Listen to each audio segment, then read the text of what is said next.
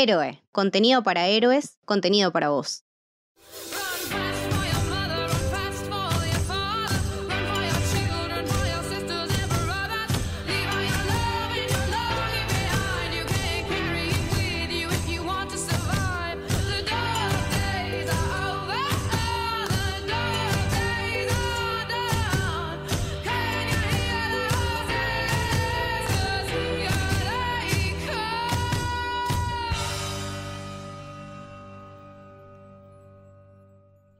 Bienvenidos y bienvenidas al Camino del Héroe. Mi nombre es Lucas, estoy con Camito. Hola, ¿qué tal? Estoy con Leti. Hola, ¿cómo va? Estoy con Lucho. Hola, ¿qué tal? ¿Cómo andan? Y estoy con Mili. Hola, ¿cómo va? Y hoy vamos a hablar de... Guardianes de la Galaxia 3. Estamos a equipo completo, después de mucho tiempo, para un episodio muy especial porque es el último baile de este equipo de, inadaptados que tanto queremos. Eh, el cierre de una historia que tiene casi 10 años, que empezó por allá por el 2014 y del que ahora nos toca despedirnos. Creo que hablo por todos cuando digo que es un cierre muy lindo y creo que nos destruyó emocionalmente. Bueno, eh, como siempre vamos a empezar por una ronda de, las impresiones de cada uno. Eh, lo vamos a hacer sin spoilers, por las dudas, por si alguno todavía no la vio la película, y después les avisamos cuando vamos a empezar a hablar con spoilers. Eh, ¿quién, ¿Quién quiere empezar? ¿Lucho?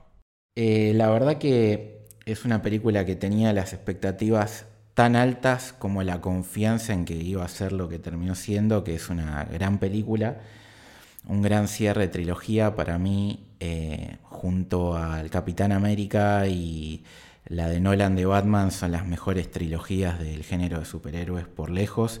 Hasta me animaría a decir que es la mejor trilogía de superhéroes. Sin ningún tipo de dudas me parece que lo es porque es una trilogía y una película en particular que se nota muchísimo el, cariño de los personajes, del director, de los actores para crear este mundo basado en algo que era muy chiquitito y que se terminó transformando en algo gigantesco. Esto es como, no sé, como el Napoli de Maradona, algo que nadie pensaba que en algún momento iba a poder lograr ser glorioso y termina compitiéndole a los mejores equipos del mundo. Y si bien es algo que después supongo que terminaremos de expandir más, es una película que en lo personal me, afectó demasiado. Eh, creo que cada uno de los personajes y, no estoy siendo exagerado, creo que tengo un ejemplo literal de cada uno. En algún momento de la película eh, me hicieron sentir distinto tipo de emociones muy fuertes porque los vinculé a cosas que me pasaron en, mi vida y fue inevitable. Creo que la película está pensada un poco también para, para ser empática y que aunque sea uno de los personajes en alguna de las escenas te, te recuerde algo bueno o malo de tu vida y a mí, no sé, me, pasó por todos lados, así que nada, la, disfruté muchísimo. Excelente, Lucho. Me, gustó mucho esa analogía que hiciste con el Napoli. Es tal cual. Eh, Leti. Bueno, la verdad que yo no, no era, no soy muy fan de los Guardianes. Las primeras dos películas medio que me habían pasado por el costado. Pero yo conecté finalmente con los personajes en el final de la saga del infinito, con Infinity War y Endgame. Recién en ese momento conecté con ellos y entonces esta película me generaba mucho más interés que las anteriores. Eh, vi los trailers, me pareció interesante lo que mostraban los trailers. Y me parece que, está, que podía haber caído en el golpe bajo muy fácil y no cayó, que era algo que podía haber sucedido con un montón de situaciones que se van dando, pero me parece que está muy bien timeado el, el humor, más allá de que sea o no el tipo de humor que a uno le gusta, me parece que estaba como, habiendo visto Peacemaker, me parece que estaba como en otro, está como en varios registros, maneja varios registros del humor James Gunn y eso habla bien de él. Me parece que eh, supo darle a cada uno el final perfecto que necesitaba cada personaje. Eh, como que aún siendo por ahí previsible o no, previéndonos si iba a pasar algo o no iba a pasar algo después, de acuerdo a los trailers, me parece que lo llevó con mucha altura por momentos me la pasé llorando, como todo el cine, como todo el mundo me parece. Y, y, el humor me, en, este, en este caso funcionó conmigo, que me, a veces me cuesta el humor de James Gunn. A mí me gusta más cuando se va al carajo, como en Peacemaker, pero acá me parece que estuvo muy bien elegido el tono. Me parece que estuvo un poquito... La película, por momentos, tiene situaciones que vos decís, pero esto es para qué edad, porque esto es re violento o este chiste no da para Disney. Y me parece que, que ahí también se ve un poco de que eh, puede haber tenido por ahí un poco más de carta blanca al ser que se fue, lo fueron, lo, fueron, lo volvieron a buscar y como que él debe haber podido tener un poco más de libertad creativa. Se nota que hay un sello de autor en esta trilogía, que es algo que también siempre se le reclamaba a Marvel. Pasa con Taika, te guste más o menos el director.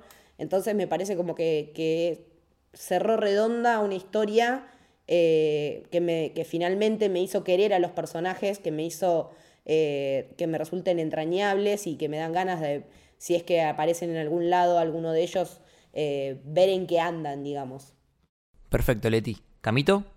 Eh, bueno, yo de los Guardianes soy amplia y conocida fan, la verdad que todos y cada uno de ellos eh, me encantan, me parece que el camino que tiene en particular Nebula eh, me parece realmente adorable y, destacable. Eh, me gustó mucho más el humor de las otras, la verdad como que yo no estoy pegando mucho con, con esta última etapa de Marvel y con todo lo que vienen haciendo. Me pareció como que por momentos me quería emocionar y de hecho me emocionaba y pasaba justo a una joda y como que no me permitía el duelo o el, o el sentirme mal Después, lo que más me interesaba a mí era Rocket, la verdad que eso fue lo que más me gustó. Eh, el diseño de producción sí me parece que es algo divino, pero me parece que, sí, que Rocket tuvo lindos y, buenos momentos que están a la altura de su personaje y, que, explica mucho por qué es así. Y entiendo que no es una peli para todos, y entiendo que es un cierre y que tenía que terminar. Así que nada, lo banco, banco que haya vuelto, banco que haya hecho lo que se le cantó a manera director me parece que está dirigida muy bien, diseño de producción me pareció precioso, destaco muchísimo el maquillaje, los efectos, los, mm, nada, el vestuario, la, música, que es algo que no podía faltar en Guardianes. Tiene un montón de cosas lindas, pero hay un montón de cosas que, le critico. Eh, de cualquier manera, banco, banco que haya terminado. Bien, Mili. Es muy especial lo de Mili porque es el primer episodio de una película de Marvel eh, en este podcast, así que estoy muy expectante de ver qué va a decir Mili. Cuánta presión, si, tenía presión antes, ahora como que tengo el doble. Bueno, de hecho iba a decir eso, es la primera vez que voy a hablar sobre una película de Marvel, es un gran desafío. Eh, a mí me parece un poco que yo esto ya se lo había comentado a Lucas. Debo decir que desde Endgame me parece que esta película es para mí, criterio, la mejor que sacó Marvel desde Endgame, por lo menos. O por lo menos la que más me gustó a mí. Guardianes sí siempre me gustó, de, hecho junto con Thor son como mis dos sagas preferidas de lo que es Marvel. Eh, me gustan los inadaptados y la verdad es que es una temática que me gustó mucho siempre cómo la, cómo la encararon en, Guardianes. Eh, me gusta aparte como que en cada película pudieron ir sumando personajes y es muy orgánico eso como que no lo sentí a lo forzado. Eh, tipo Mantis en la 2 o después Nebula en Endgame y en las otras pelis que también se va sumando como a esta familia media, media friki. Capaz se suma que la fui a ver en un momento muy emocional de mi vida. A mí la verdad que me emocionó mucho, sobre todo el, final. Pero nada, me, me conmovió mucho. Pero le rescato eso, como que no es simplemente en esta película que se trabajó. Creo que si te genera esa empatía es porque hay otras películas en las que se empezó a gestar eso. Y eso es lo que más le rescato, que es una saga como muy sólida en ese, en ese sentido, ¿no? Son esas películas que tal vez perdieron el rumbo o se olvidaron un poco de la que pasó en, en, los anteriores. Peter Quill a mí es un personaje que me parece un tarado, pero es un tarado en todas las otras también. no es como que acá simplemente es un cabeza dura, como que siempre fue un cabeza dura y la gente que lo rodea también lo quiere así a él. Y me parece que Rocket, que desde siempre también fue el personaje que más me, que más me gustó, eh, me gustó que sea sobre el pasado de él, me reinteresaba y me parece también algo que no era fácil porque no era el personaje más famoso, tal vez, y que lo hayan encarado de ese lado, con todos sus amiguitos en ese laboratorio y demás, me pareció como muy... Eh, nada, que, estuvo, estuvo bueno, tiene, me parece que tiene muy buenas ideas poder decir hoy en día que es una película que se vio bien y que está bien hecha y que tiene muy buen diseño y todo lo demás, da placer poder decirlo. Puedo decir que sí, que me gustó, que me emocionó, que me parece que está bastante correcta y que es un lindo cierre. Espero que la cierren acá porque es un lindo y respetuoso cierre. Perfecto. Eh, en mi caso, bueno, yo salí del cine extasiado, me emocionó muchísimo, me conmovió hasta lo más profundo de mi corazón, no paré de llorar en toda la película desde el minuto uno.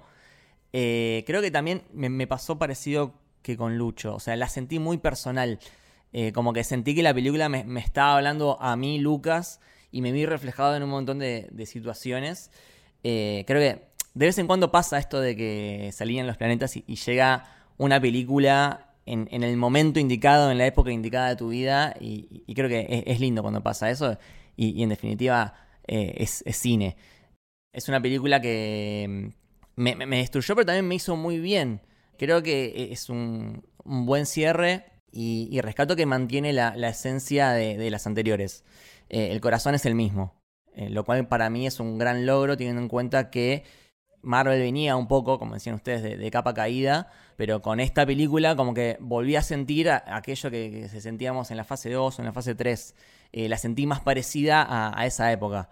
Y también eh, eh, creo que esto de, ser fiel a, la esencia es un logro teniendo en cuenta todo lo que creció la franquicia, ¿no? Porque cada película de Guardianes es, es más grande que la anterior. En la 1 eran 5, en la 2 eran 7, 8 personajes, en la 3 son 9, 10 y obviamente eh, es muy difícil mantener el balance y mantener la prolijidad, pero acá para mí creo que lo logra muy bien. Y, esta tercera parte la sentí muy coral. Eh, como que sentí que Star-Lord ya no es el centro de atención que era antes, sino que es todo el equipo completo. Cada uno tiene su, momento para brillar. Eh, hay, hay, un, hay un desarrollo, un crecimiento real en cada uno de los personajes. Y, como decía Lucho, creo que tiene que ver con que es un director que, realmente ama a estos personajes. Eh, no son los guardianes de los cómics. Olvídense de los cómics. Si bien en teoría sí vienen de los cómics, en la práctica son, creación de, la mente de James Gunn. Son personajes de él, es que es un tipo que sabe sacarle agua a las piedras, que maneja muy bien los personajes de, clase B, como lo hemos visto en, Peacemaker o en Suicide Squad. Eh, yo creo que otro director no, no, hubiese podido lograr eh, el éxito que logró en esta trilogía es un trabajo como muy, muy personal de él, que es prácticamente una película de autor. Por eso, bueno, creo que, como también decía Lucho, eh, coincido que junto con la de Capitán América es, la trilogía más, más sólida del MCU. Sí, es que el corazón, para mí, como que el corazón de la película son sus personajes, desde la primera, que tal vez o tenían menos efectos o no tanto presupuesto, yo esa parte no la sé mucho, puedo como imaginarla, pero el corazón siempre fueron sus personajes y siempre se los cuidó mucho. Y eso como que lo hace ser una saga tal vez más sólida, de que no es que se olvidan de todo lo que pasaron o no, hacen un camino como muy sólido y eso es también bueno porque el director los conoce también y, y te creo que tenían claro de dónde partieron y hacia dónde querían llegar. Sí, es una película que tiene un solo guionista, que es el mismo que director. Cuando tenemos películas que tienen cuatro o cinco guionistas, que, bueno, sale lo que sale, tiene uno solo, es una película, como decíamos, de autor. Eh, a partir de ahora, creo que sí, podemos ya empezar a hablar con spoilers. Creo que quedó más o menos la, idea de, qué nos pareció la película a los cinco. Y bueno, ya que veníamos hablando de eso, eh, de, director de James Gunn, yo quiero eh, destacar cómo, evolucionó el tipo en, el uso de la cámara, en la dirección. En esta película sentía que la cámara era casi un personaje más. Totalmente, sí. Eh, se movía, iba, volvía, giraba. Eh, había planas increíbles, súper fluida. Es una película que sabe muy bien manejar el ritmo, porque cuando tiene que ponerse totalmente frenética y entrar a los tiros, sabe hacerlo muy bien, como con esa escena sublime del pasillo donde pelean todos juntos y los movimientos de cámara son una locura. Hasta los momentos que son mucho más crudos o mucho más emocionales y la película sabe meter el freno y tomarse su tiempo para construirlos bien. Pero nada, quería destacar eso, la, evolución que tuvo a lo largo de los años James Gunn como, como director. Sí, aparte también al, al, venir de Quantumania, que se había quejado mucho todo el mundo en general, ustedes cuando hicieron el episodio en cuanto al CGI o en cómo se veía, me parece que en esta nada que ver. Más allá de que a mí en, general ya me está chocando en Marvel cuando hay eh, escenas catastróficas, es como que ya me viene pasando desde Shang-Chi o de Black Widow que me cuesta bastante el tema de hagamos mierda algo gigante, pero me parece que salvo eso eh, es impecable en el planeta ese como viviente cuando tienen que entrar y cortar como si fueran las capas de una epidermis. Literalmente sentís que es algo orgánico y vivo. Sí, yo lo sentí muy Cronenberg, todo eso. Todo hecho de, tejidos orgánicos. Los trajes de los guardias, o sea, el personaje de Nathan, de Nathan Fillion, eh, que tiene todo como el grupo de seguridad, digamos, también son como cárnicos, no sé. Y era como eh, bizarro pero realista a la vez. Era como, claro, no podían tener otros trajes. Quería destacar la, una de las pelis que tiene James Gunn, eh, Slater, que es muy, muy así, como muy para ver de dónde salía este, me parece, estos conceptos locos que él tiene medio, medio cronenberianos. Eh, nada, muy recomendada, muy buena y se ven todas cosas raras por si les gustó mucho esa parte. Sí, bueno, es que eso es otra cosa que quería destacar aparte de la dirección. Eh, toda la, construcción del espacio, los escenarios, el maquillaje de los personajes, es todo maquillaje prostético. En Nebula se nota sobre todo el avance que hubo a nivel tanto efectos como maquillaje y vestuario. Me parece que es el personaje en el que más se notó. Sí, los únicos que son CGI y CGI son Rocket y, Groot, pero el resto son, es todo maquillaje. Eh, Adam Warlock, eh, todas las personitas que son animales de, este planeta eh, contra tierra. Nada, y el vestuario también, los vestuarios son increíbles. Todo, eso siempre James Gunn en las tres películas lo mantuvo. Y nada, todos los escenarios. El interior de, la jaula de Rocket es totalmente claustrofóbico. Construye muy bien los ambientes. Bueno, hay, hay una escena en particular que antes que hablaban como esto de la decisión del, director. Eh, hay un plano cenital que tienen cuando es el flashback de Rocket de chiquito que te muestran tipo desde arriba y están los cuatro y están divididos como separados con nada, con, esas rejas y visto desde arriba, tipo, se ve claramente la división en cuatro. Y nada, como que ahí se nota que hay una intención de un director detrás de mostrarte ciertas, ciertas ideas, ¿no? Como ellos hablando ahí, esa pequeña comunidad que habían podido formar, como esa pequeña familia para poder salvarse de, ese lugar horrible. Y sin embargo, vos lo que estás viendo es que no, están separados. Eh, no, sí tiene como esas ideas de director o esos manejos de las cámaras que, que hacía mucho que no se veía y que son muy interesantes y le suman un montón a la trama. Sí, totalmente. Y, bueno, hablando un poco de las temáticas que, que atravesan globalmente eh, toda la película, creo que hay, hay un montón y, me gustaría charlarlas antes de hablar de los personajes en sí individualmente. Eh, hablar un poco de, bueno, que creo que habla de, obviamente, de la familia, que es, te diría, el tema central de toda la trilogía entera, ¿no? Esta familia ensamblada de, de personajes que están rotos y no solo los guardianes, sino también este grupo de amigos de Rocket que me hicieron acordar mucho los juguetes estos falopa de, Toy Story 1. Sí, re. Tipo, esas cosas raras, eh, pero que tienen un corazón enorme. Grupos de, amigos que, que terminan ayudándose el uno al otro para, para que cada uno crezca, ¿no? Sí, son el soporte. Y ahí creo que se desprenden dos grandes temáticas de, la película que tienen que ver con la aceptación por partida doble. Por un lado es eh, uno con el otro. A lo largo de la película hay muchas relaciones que tienen que ver con eh, un personaje que no acepta cómo es otra persona y que quiere que sea de la forma que ellos quieren que sea. Por ejemplo, Star-Lord con Gamora eh, que es, no es la Gamora de la 1 y la 2. Él durante toda la película le insiste, pero no, bueno, pero nosotros éramos novios, vivimos un montón de cosas, nos, amamos, vas a ver, eh, vamos a terminar juntos, eh, solamente necesitas un poco más de tiempo. Y ella le decía que no, que no, que no, que soy otra persona, yo no viví eso, yo no estoy enamorada de vos. Y justamente después Star-Lord termina aceptando ese, ese estado de Gamora que en realidad no es Gamora. Lo mismo con el evolucionador y Rocket el alto evolucionador, quiere que Rocket sea perfecto, quiere que Rocket sea de una forma. Se lo dice incluso, o sea, vos no tenés que ser como sos, vos tenés que ser como debería ser. Lo mismo con, sus creaciones, con, incluso con planetas, cuando él encuentra algo que, es imperfecto o que no es como él quiere que sea, ¡pum!, lo descarta y empieza de vuelta. Entonces hay todo un tema de, aceptar al otro tal como es, aceptarlo con sus defectos y después eh, también hay un tema de aceptación personal, porque vamos a ver que eh, cada uno de los personajes tienen un arco donde terminan aceptando algo que, negaban. Que generalmente tiene que ver con su pasado. Claro, Star-Lord termina aceptando ser terrícola, Rocket termina aceptando que es un mapache. Bueno, a mí en relación a esto que decís de las aceptaciones, para mí Mantis es el personaje que más se acepta a sí misma y por eso puede aceptar a todos como son, pero porque es la única que no tiene muchos conflictos para con ella misma. Sí me parece interesante esto que en el final ella dice, bueno, eh, siempre vivía atada a lo que quería otra persona, que era este Igo, y ahora quiero buscar qué es lo que yo quiero. Pero así como de impulsiva, como se la ve siempre en las películas, o re ingenua, porque tiene una personalidad como muy aniñada, o muy ingenua y muy impulsiva en todo lo que hace.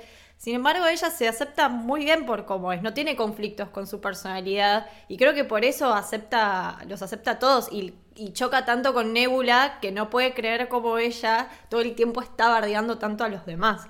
Fue como, no, pero ¿por qué no los querés así como son? Si están bien así.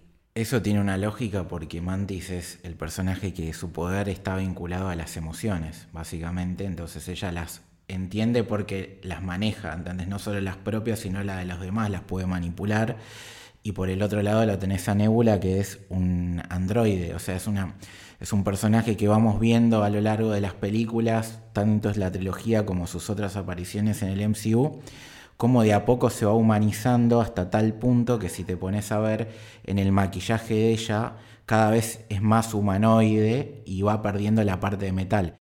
Entonces se va viendo esa transformación de a poco y por eso también choca con Mantis. ¿no? Son como los dos puntos. Una que está ya totalmente aceptada, como decís vos, Mili, y la otra que está aprendiendo a sacar su lado más humano de adentro. Sí, bueno, hay una discusión que tiene Nebula que está guardiando a Drax y Mantis en un momento dice, vos le estás guardiando a Drax, pero él es el único de nosotros que no se odia a sí mismo que es el único que se, al menos se quiere un poquito. Se la tiró, tal se la tiró, y, es, que es obvio, porque Nebula, ¿por qué es así con los demás? Porque ella tiene toda una ira interna por todo lo que le hizo el padre, que según ella lo transformó en un monstruo, y entonces exterioriza esa bronca con todos los demás. Y gracias a este grupo empieza a relacionarse con los demás de otra forma. Y también algo que, me gustaría destacar es, a mí que me gusta tanto conectar todas las, las películas y hacer paralelismos, eh, cómo dialoga muchísimo con, toda la trilogía, con toda la saga. Siendo la última, me parece que es algo que está muy bueno.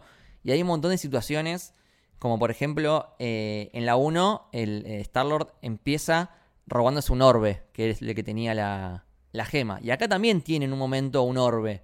También tenemos, en la primera empieza re triste, con un nene de 8 años que se le muere la madre de cáncer y es secuestrado por la alienígena, o sea, todo mal. Y acá también empieza re triste con, un, Rocket, con, la canción de, de Creep de Radiohead, que es como la canción. Triste. Que uno escucha cuando está triste. Todos hemos caído en esa alguna vez. Que bueno, eh, Rocket se siente un bicho raro, se siente un monstruo, se siente solo. Y eh, después, bueno, varias situaciones con, con, por ejemplo, Peter volviendo a buscar en la 1, cuando salen de la prisión, él vuelve a buscar su Walkman no se basa en su Walkman. Acá lo mismo, cuando se están escapando de la nave. También vuelve a buscar el. Vuelve a buscar el, el Zoom. Eh, bueno, Peter flotando en el espacio. Creo que en las 3, cuando en la 1 rescata a Gamora. En la 2, cuando está con Yondu. Y acá también tenemos un momento donde él queda flotando en el espacio. El momento Leia, le digo yo. El momento Leia. Eh, y, principalmente creo que un momento que, es clave, que es esta, esta ronda que ellos están sentados y se van parando uno por uno y le hacen un gesto a Rocket de, capitán, hasta que quedan todos parados menos él. Eh, pero en la, en 1 también hay un momento donde están en ronda y se empiezan a parar que, que, Rocket tira el chiste de, bueno, un conjunto de, boludos parados en círculo. ¿Y ahora qué hacemos? Eh, creo que está bueno porque habla del momento de la creación de los guardianes y el momento en que se termina su camino, al menos e, ese grupo como tal. Entonces, amo cómo, cómo dialoga poéticamente con estos con estos detallitos, con estos guiños, sobre todo a la saga. Sí, yo quiero, aparte, esas dos ideas que dijiste que, habla principalmente de la película.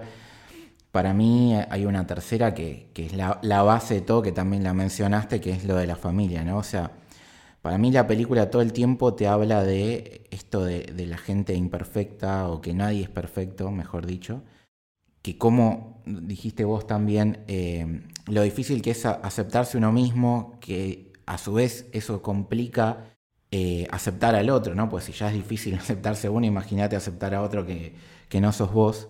Y cómo a la vez todo eso que, que, los personajes, todos, absolutamente todos van mutando, están en, marcos de distintas familias. Entonces, lo que para mí básicamente es el mensaje de, de, toda la trilogía de la película es eso, ¿no? Que aprender a valorar a la familia, que la familia pueden ser amigos, puede ser una pareja, puede ser lo que comúnmente la gente conoce como familia, que son la, gente con la que tenés vínculos genéticos, y, entender eso, ¿no? Que, son importantes, que uno sin, sin, la familia, de vuelta, sea cual sea tu familia, eh, no puedes vivir y entenderlo que, que no son perfectos. O sea, o sea, nunca va a haber una familia perfecta porque nadie es perfecto. Y nada, eso me encantó.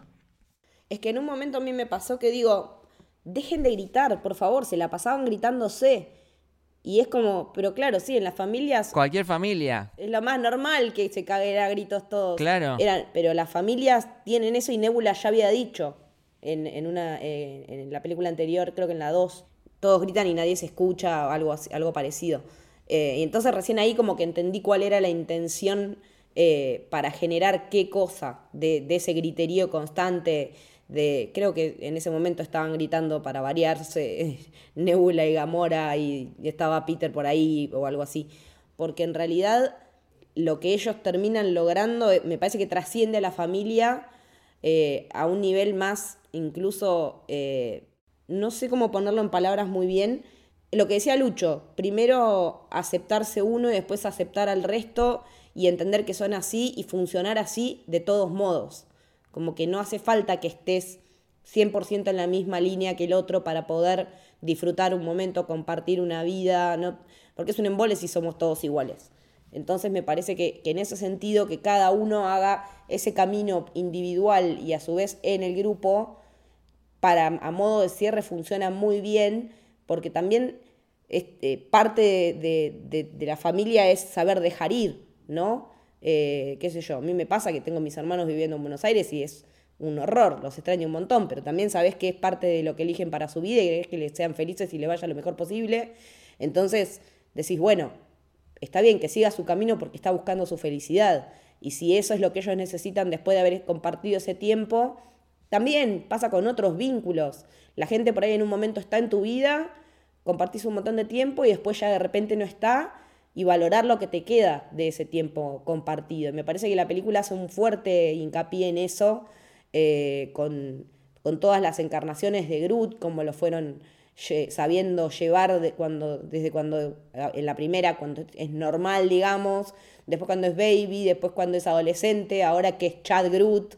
Eh, me parece que, trabaja muy bien en ese sentido la, la relación de los personajes para con sí mismos y para con el resto del ensamble.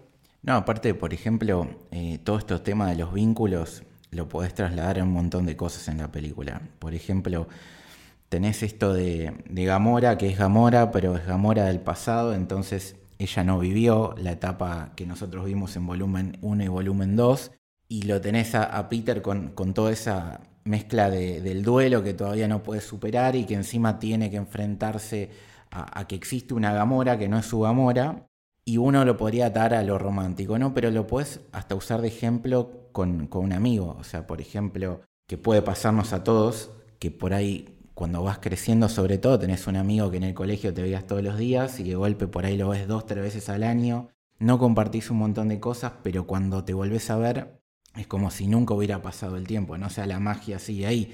En este caso podría ser lo mismo. O sea, Peter y Gamora no son los mismos. Y al final de la película terminas viendo una conexión, sea amorosa, amistosa, lo que sea, ah, tienen, logran una química, porque inevitablemente iba a haber un tipo de química entre ellos dos. La película después termina como termina cada uno por su lado, pero ves que se generó algo. Entonces, si uno hasta incluso sacando la parte romántica de, de esa relación, lo podrías atar a, a, ejemplos más cotidianos y mundanos que nos pueden pasar a nosotros, pues a nadie creo que le pasó que se le murió una pareja y volvió del pasado de una versión distinta, ¿no? Sí, a mí me pasó igual más que con el, tema de la familia, lo, sentí más en, en, esta entrega en la cuestión de los pasados, cómo los pasados no limitan, pero sí un poco contextualizan el presente de los personajes y como que todos se van enfrentando un poquito con, con eso, ¿no? Desde Nebula con el tema de, su padre, el pasado de Rocket, como de dónde, bueno, lo de Peter Quill también, como de, dónde partieron y hasta dónde llegan hasta este momento por lo menos. Más allá de que para mí todo el tema de la familia y lo de la familia se elige y demás, como que para mí se desarrolla más en las dos primeras, tal vez. Y en estas es un poco más un, bueno, ya encontraste tu zona segura, visitaste un poco tu pasado y ahora hacia dónde vas. Como que yo lo, sentí un poco más por, por ese lado, como que la familia ya estaba totalmente conformada y bueno, sobre todo en la, en 2 es algo que, que se recontratrata ese tema de, bueno, se eligen y son una familia y se quieren un montón. Acá como que me pasó más como que la sentí más madura en ese sentido, de que da un pasito más adelante en relación a eso. Es como, bueno, y ahora a partir de acá también cada uno elige, elige su camino, sin dejar de tener en cuenta el camino que recorrieron y de dónde vienen. Claro, porque aparte incluso termina, termina como con eso, ¿no? O sea, termina diciendo que, son los guardianes de la galaxia y que no pasa nada y que está todo bien. Eh, entonces, nada, no, justamente no, no limitarse a esas cosas me parece que es algo, algo muy válido. Es que sí, o sea, las dos coincido con Milly en que las dos primeras películas está el concepto de la familia se elige y en esta lo que te cuando ya está totalmente establecido, acá creo que lo que te muestran es sí, la familia se elige, pero eso no significa que va a ser perfecta la familia, ¿no? Que incluso puede significar que vos tengas que separarte de tu familia, de tus amigos, de tu pareja, de lo que sea, y que puedes estar bien igual. O sea, puedes tener un buen vínculo pese a tener que tomar una decisión porque tu vida o tus elecciones te llevan por otros caminos, básicamente. Sí, y retomo algo que dijiste vos, Lucho, de esta Gamona y este Peter no terminan juntos, y eso me gusta mucho porque muchas veces la película eh, no va al cliché, ¿no? Porque uno podría haber pensado, uy, bueno, si bien esta Gamora es otra, eh, el tiempo va a corregir las cosas y va a hacer que igualmente terminen juntos, y no, porque eh, eso sería algo demasiado idílico. Y termina como termina porque Gamora ya tenía su propia familia en otro lado. Y ella, lo, ves en, su final, que ella está re contenta con, los Ravagers. Eh, entonces, ¿por qué, ¿por qué pedirle que sea algo diferente de, lo que es? Y lo mismo lo podemos llevar, si querés, rompiendo un poco la cuarta pared, a, nosotros mismos como espectadores. ¿Por qué? Porque había algo que, que, se hablaba mucho, me acuerdo que nosotros con Lucho lo hablábamos un montón, de, de lo que esperábamos de la película Tipo, esperábamos que mueran la mitad de los personajes, ¿no? Avengers Endgame nos lo dio con esa muerte totalmente épica de Iron Man que nos encantó, pero no puede ser que estemos acostumbrados a que tenga que morir un personaje para que nos dé un golpe de efecto. Y James Gunn vivo incluso intentó venderla para ese lado. Ojo que hay varios miembros del equipo que por ahí no aparecen más. El final es agridulce, dijo. Los actores jugaron con eso también. Se encargó de venderla para ese lado, jugaron con eso y nos encontramos que se puede contar una historia de despedida y de cierre sin que muera ningún personaje. Tipo, no hace falta que, tipo, no hace falta que te mueras para que me cuentes algo que me llegue al corazón. Es que todo el mundo, cuando lo ves a Rocket, decís chau, la caga Rocket cuando ves el tráiler. O la escena en la que se veía a, Nebula llevando a Peter Quill eh, en brazos, decís chau, ¿qué pasó acá? Y era que estaba borracho nomás. O sea, me parece que estuvo muy bien armado el tráiler como para como para hacerte pisar el palito y decir, uh, acá se van a cagar muriendo todos, se muere Rocket y se arma quilombo, como decía mucha gente, no me voy a bancar y verme ver morir a Rocket. Me parece que no siempre el efecto de poner una muerte es necesario para que la película cumpla con su cometido narrativo de hacerte emocionar y de hacerte entender que hay algo que se termina y no es necesariamente la vida, sino la vida como la conocías. Sí, sí, y eso que la película te amaga muchísimas veces. O sea, yo vi morir a todos. O sea, casi muere Peter. En un momento eh, temí por, por Drax cuando le pegan un tiro de atrás. Temí por Mantis, temí por, eh, por Groot, por, por, por Nebula, por, bueno, por Rocket obviamente. Y, bueno, eh, a muchos amagues, pero al final nunca muere. Entonces me parece que está un poco riéndose de, esa expectativa que teníamos todos, de que buscábamos que haya muertes y, y bueno, no hace falta que, que, las haya, ¿no? Yo estoy muy acostumbrada a ver anime, yo estaba esperando una muerte.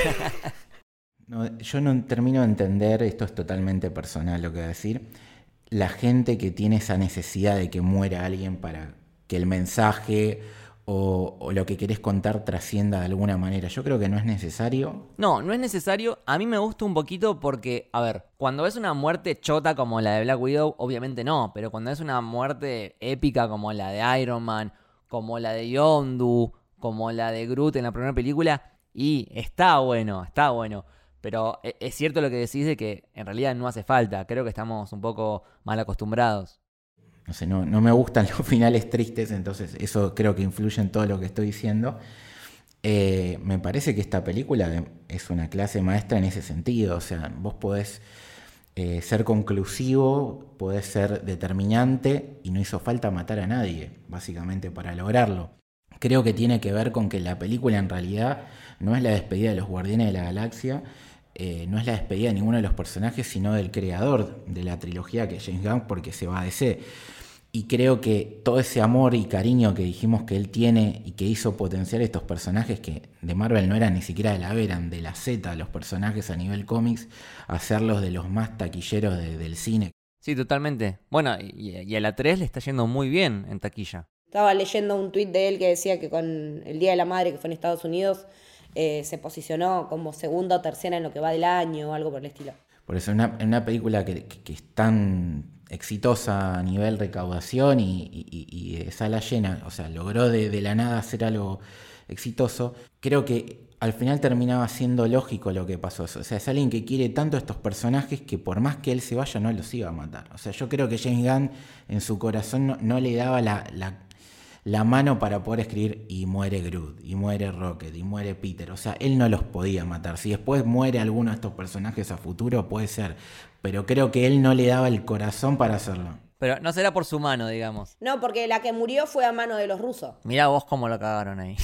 Una parte de la peli como que hay un momento donde el chabón se toma el tiempo para explicar la bizarreada que le dejaron los chabones, que dice algo así como, sí, bueno, pero o sea, ella se murió porque la empujaron de una montaña para salvar a todo el mundo y al final no lo salvaron, así que bueno, no sé por qué no la mataron, pero bueno, la mataron.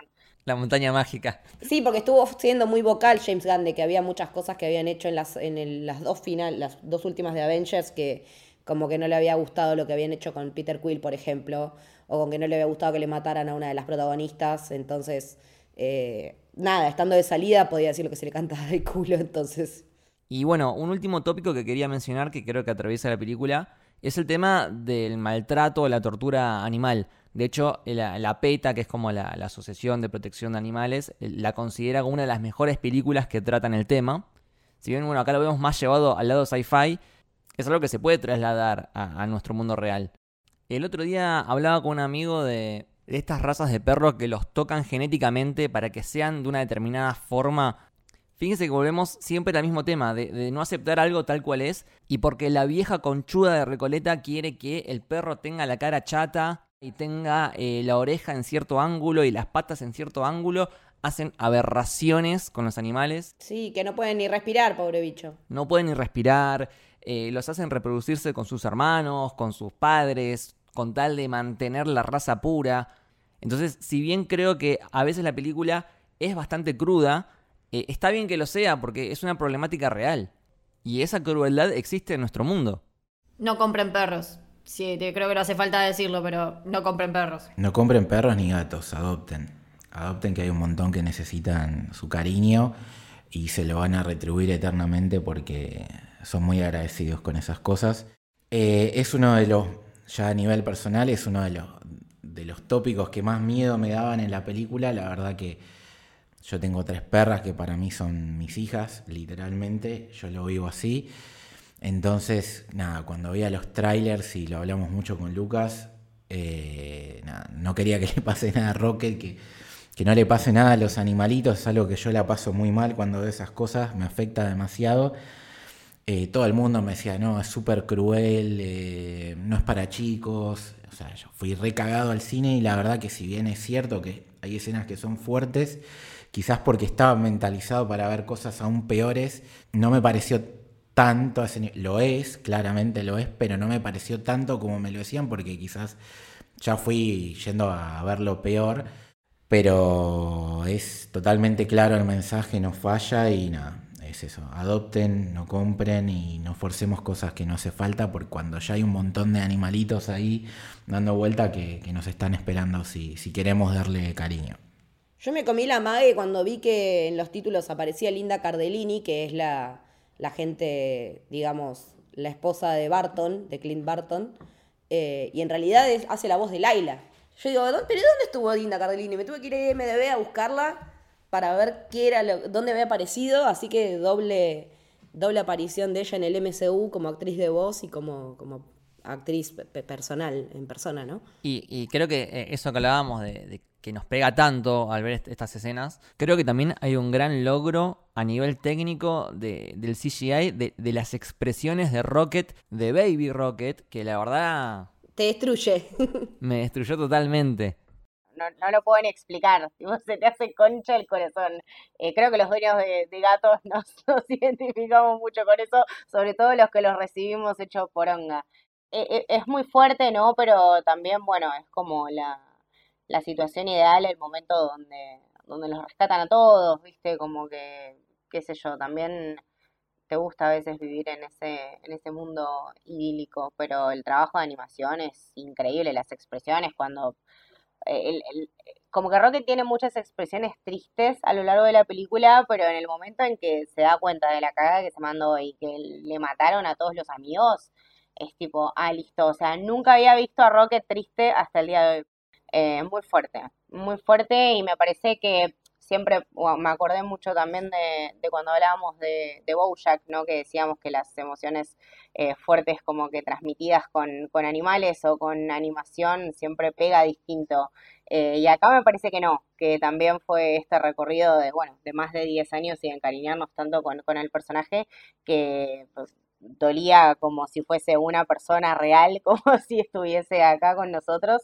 Eh, así que nada, props to that, porque es también respetar el, largo camino de, un personaje que nada, no se rindió eh, ni hasta el último momento.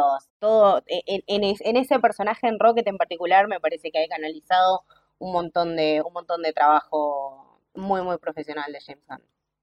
A mí lo que, la duda que me queda es, ¿él se entera que es un mapache recién cuando lee la placa? Claro, él piensa que es un insulto. Él piensa que es un insulto, ¿no? Claro. Y, descubre recién lo que es, o sea, su verdadera identidad cuando ve la plaquita y es que ahí dice Rocket Raccoon. O sea, recién ahí entonces lo, lo entiende. Y aparte, ese momento en el que él dice Rocket Raccoon, lo que está haciendo es cerrar su propio camino del héroe. Eh, el camino del héroe, como bien sabemos, es un viaje donde eh, el protagonista se encuentra cambiado, cambiado en, su esencia. Y es muy común que en las historias de superhéroes el protagonista eh, adquiera su, nombre oficial o su traje oficial recién al final de, su película o al final de, su temporada. Porque es recién después de ese viaje que termina aceptando y reconociendo su propia identidad como superhéroe. Y acá Rocket, que durante toda la saga de los Guardianes es solamente Rocket, termina cambiando a Rocket Raccoon, que bueno, es, es un nombre que viene de los cómics. Entonces es su camino del héroe que cierra y él queda con un crecimiento. Aparte, no nos olvidemos de que él es parecido a Peter en el sentido de que, porque aparte no solo ves que dice mapache, sino que dice que lo sacaron de la tierra a esos mapaches. Sí, es terrícola. E, entonces, eh, en el espacio por ahí no existen los mapaches. Y él se crió como Peter en el espacio, entonces no tiene... No conoce a otros, claro. Es que el, es que el modelo del alto evolucionador es la Tierra. Entonces yo me imagino que todos los animales que saca son de la Tierra. Porque por algo hace la, la falsa Tierra, por algo es fanático de la cultura terrícola, de la música, de la literatura, pero también... Eh, va hacia la perfección de las artes. Me parece que, él no entiende que eh, parte de lo que hace que toda esa manifestación artística sea tan importante y tan interesante y, hable tanto de nosotros, eh, tiene que ver con nuestras imperfecciones también. El arte también nace de la imperfección, nace muchas veces del dolor, eh, nace del no bancarte como sos, eh, o no bancarte cómo es el mundo y lo canalizás por ahí. Entonces el alto evolucionador se está quedando solamente con una porción de lo que es la Tierra, de lo que es el terrícola, de lo que es la raza humana per se.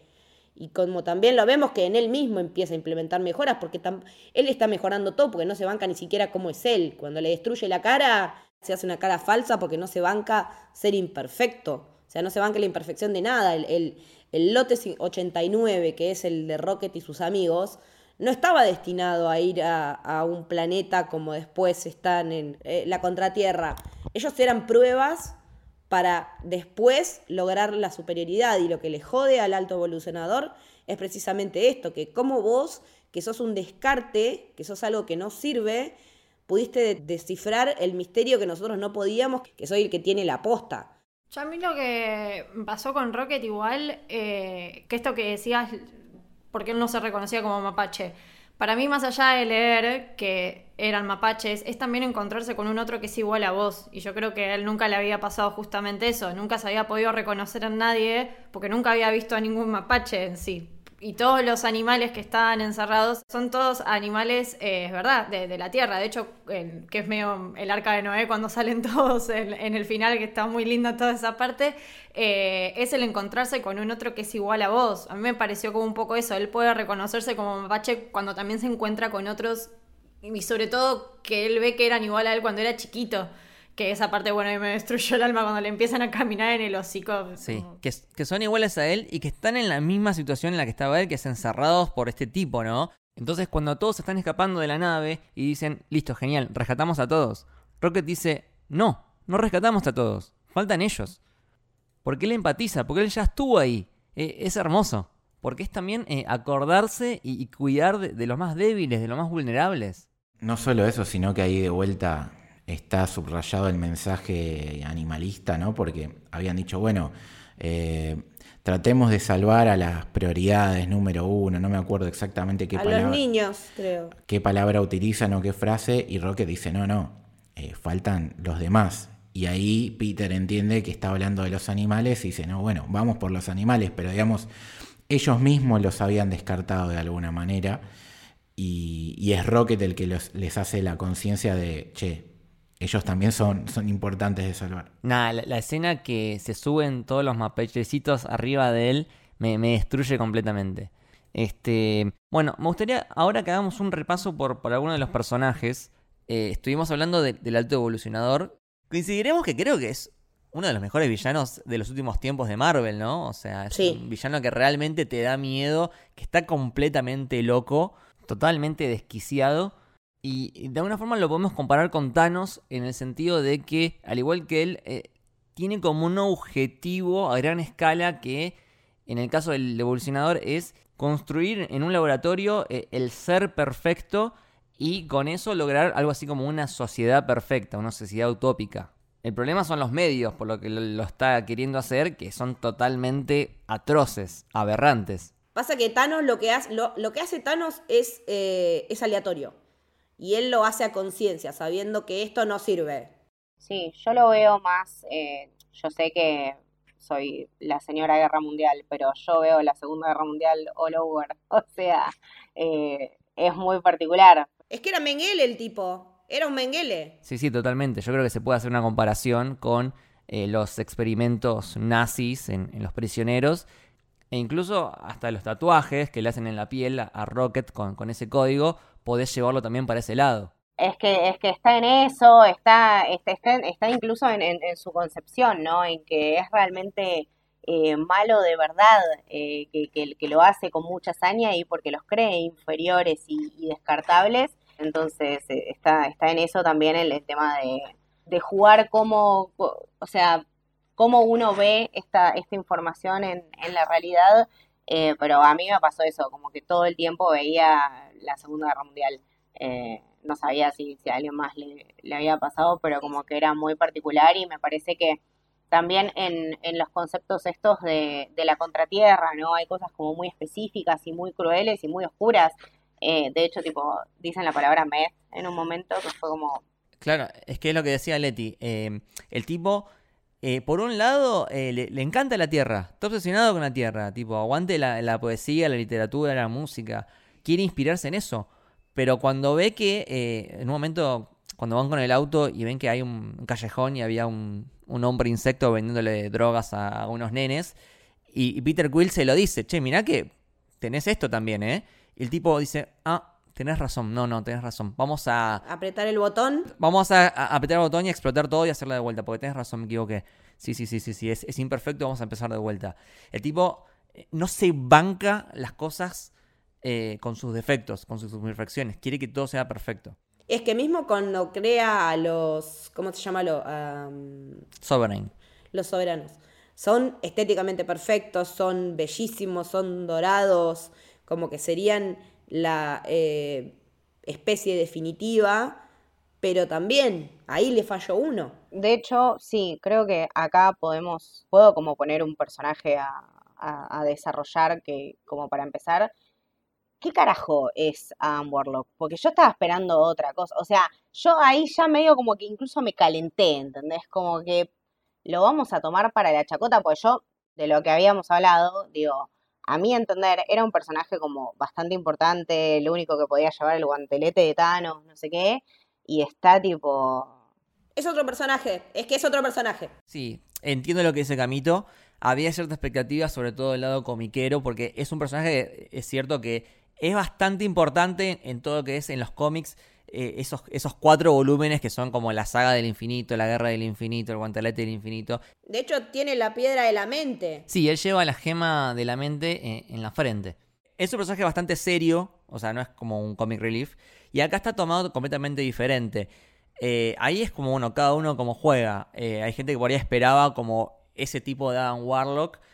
Pero sí, co- coincido. O al menos a mí es uno de los personajes que, menos me funcionó. Eh, es algo así como un comic relief, pero al mismo tiempo eh, no, no me hizo reír. Entonces como que tampoco cumplió su función de comic relief. Eh, es raro. A mí me parece que igual lo que hicieron también fue como repitiendo a cada uno de los guardianes de que primero se llevaban como el culo y hasta peleaban. De hecho, él es el que pone a Rocket en situación de muerte y que aún así eso puede ser salvable, salvable y se puede rescatar una persona al entender las motivaciones de otras. Me parece que, que es como que para hacerlo un guardián... Sí, pero creo que ni eso se desarrolla bien. No, es una interpretación, es la interpretación que yo encontré. No, es que sí, es que re podría haber sido eso, pero de todo. Yo creo que en el inicio dije que justamente me gustaba esto de que en todas las entregas medio que aparece o agregan uno o dos personajes a esta familia y todo es como muy orgánico. Yo tal vez con, como dice Camito, me pareció como muy forzado tal vez la como la integración de este personaje nuevo. Yo no sé absolutamente nada ni de los cómics ni nada y sin embargo ni siquiera me llegó a parecer un personaje simpático. Y cuando lo ves en el final decís, tampoco hubo mucho desarrollo y se hizo un salto muy grande entre que casi más mata a uno de esos personajes a de repente es parte de esa gran familia. Como que tal vez ese camino no estuvo como tan sólido como los demás. Es que ahí está lo que, lo que te decían ustedes del guion, que hay como algunas cosas que no sé si quedaron en la sala de edición o qué pasó, pero me parece que nada, Warlock es lo, como lo más flojo del guion en, en ese sentido. Mira, yo leí todos los cómics principales de Adam Warlock y sabía muy bien que no me iba a encontrar con lo que venden los cómics porque principalmente es un personaje que ya no tenía sentido de que exista, porque es un personaje que está totalmente vinculado a las piedras del infinito y como hemos visto después de Endgame y sobre todo subrayado en Loki, ya no tienen sentido, por lo menos por ahora en el MCU, Son pisapapeles ahora. a eso voy. E- Eso por, eso por un lado, o sea, yo voy a hacer la, la perspectiva de alguien que lo conoce muy bien al personaje. Entonces yo sabía que no me iba a encontrar eso y sabía muy bien que era la película que cerraba eh, la historia de James Gunn. No sabía quién moría, quién no moría. Y uno de los puntos importantes dentro de la trilogía, sobre todo cuando la repasas, es que en una escena postcrédito el propio James Gunn deja la puerta abierta a, la aparición de Adam Warlock. Entonces, él yo creo que se vio obligado a cerrar su ese puntito que creo que era el único que le quedaba pendiente, porque todo el resto estaba, me parece, excelentemente eh, desarrollado en el nivel de guion. Y a mí no me parece que Adam Warlock sea un personaje que sea comic relief, si bien lo intenta, sino que me parece un personaje totalmente trágico como son todos los guardianes, porque si vos te pones a, a pensar, desde el primer momento de la película el chabón lo están manipulando de que si él no va y mata a, tal personaje o no hace tal cosa, le van a la matar a la vieja. Y el pibe está toda la película tratando de que no le maten a la vieja, a la vieja se le muere y, el tipo todo el tiempo lo, están tratando como un objeto y él ve en lo, de a poco, porque el, el chistecito de que aparece para pelear y no pelea, aparece pelear y no pelea, él va viendo que los guardianes se llevan de otra manera y que a él todo el tiempo lo pueden matar o lo pueden dejar morir y no lo terminan haciendo. Entonces, de alguna manera, siendo como un bebé, porque es, siete mesino, por así decirlo, porque salió antes, tiene una capacidad de aprendizaje superior al, al resto. y termina aprendiendo de los demás eso y por eso él lo termina salvando a Peter. Es como que él termina tomando de ejemplo a los guardianes y por eso toma esa decisión al final. Sí, porque Groot lo deja vivir y gracias a eso después Adam Warlock termina salvando a, a Peter cuando está ahí flotando. En ese sentido está bueno. No, y antes es Gamora, porque Gamora lo, lo deja dentro de la nave cuando lo podría haber tirado a la mierda eh, y que explote con el resto del planeta. Es que está este concepto de que los guardianes no matan. De hecho, Rocket lo tenía ahí al evolucionador y vos decís, por favor, pegale un tiro, hacelo mierda. Y Rocket dice, no, porque los guardianes no matamos. Y tiene razón.